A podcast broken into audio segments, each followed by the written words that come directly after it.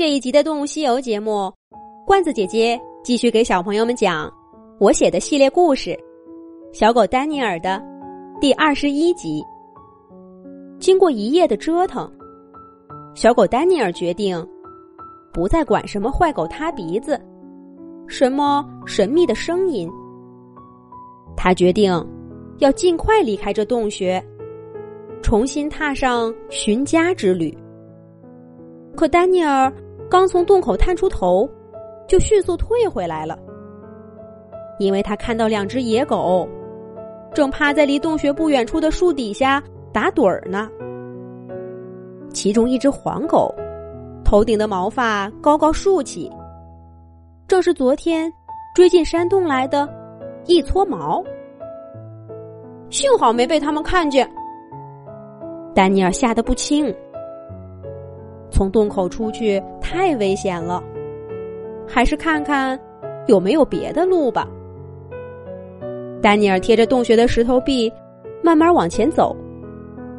他发现这个洞穴还不算小，一直能往里面走很远。可是洞穴的墙壁都是石头的，再也没有其他洞口了。丹尼尔还不死心。他用爪爪这儿刨刨，那儿摸摸，想看一看有没有什么地道。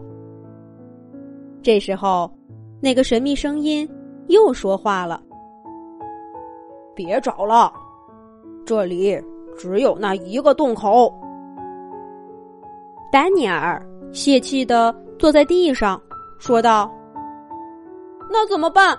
我被困在这儿了。”神秘声音说道：“这儿有什么不好？有吃有喝。”丹尼尔好奇的问道：“有吃有喝？哪儿来的吃喝？”神秘声音冷笑一声说：“哼，你昨天吃的是什么？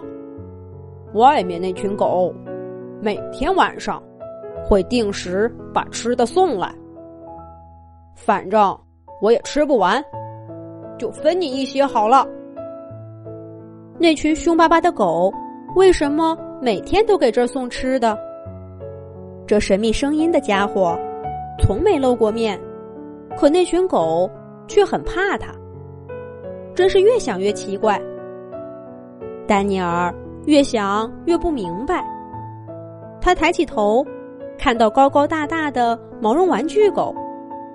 恍然大悟，对神秘声音说道：“哦，我明白了，原来你才是坏狗塌鼻子，你是他们的老大。”神秘声音笑了笑说：“算你聪明，这下你知道我的厉害了吧？”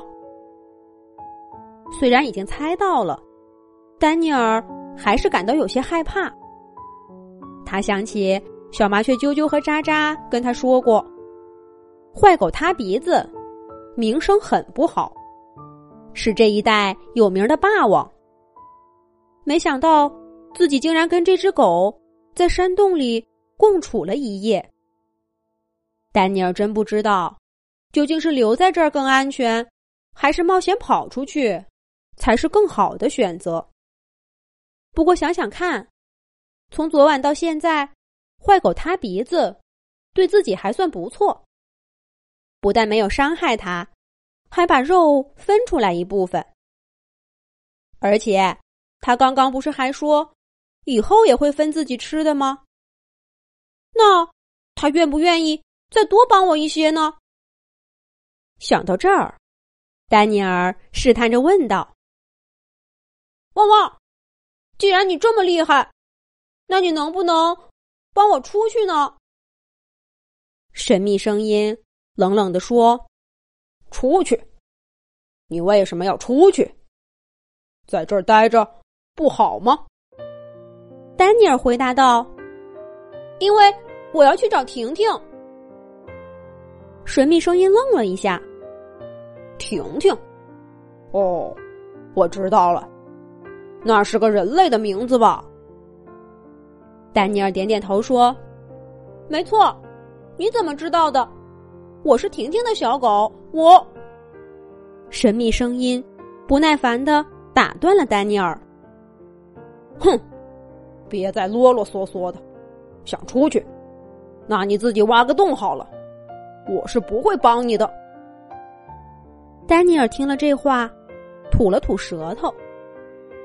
接下来的时间，神秘声音都没有再跟丹尼尔说话。有好几次，丹尼尔都想从洞口偷偷溜出去，可每一次，他都看见有两只狗守在外面。昨天遇到的那群野狗，应该是在轮流看守这个洞穴。有一次，有只狗看见了丹尼尔，立刻警觉的瞪大了眼睛。丹尼尔赶紧缩回去了。出不去，就不可能找到婷婷。喜鹊绿尾巴一定已经回来了吧？小麻雀啾啾和喳喳没见到自己，会不会着急呢？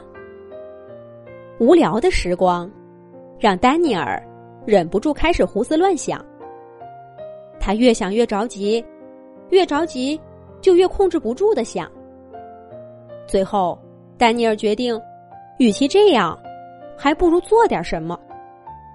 对，就挖个地洞吧。那个神秘声音说的，虽然听起来离谱，但也不是不可能。从这挖个地洞，到洞穴外面再挖出去，不就可以走了吗？想到这儿，丹尼尔站起身，走到洞穴深处，摸了一块最松软的土地。用前爪挖起来了，嘿嘿嘿！丹尼尔挖的挺卖力，可是狗毕竟不是挖洞为生的动物，他挖了半天，成效也不明显。早知道有一天会遭遇这些，当初真该好好看看那些老鼠是怎么挖洞的。丹尼尔反正无事，就挖一会儿，趴在地上睡一会儿。仰着头发一会儿呆，再起来忙活一阵子。可无论他做什么，那个神秘声音都没有再出现过。天色不知不觉暗下来，一天过去了。丹尼尔的肚子咕噜咕噜的叫起来了。接下来这个晚上，又会发生什么事儿呢？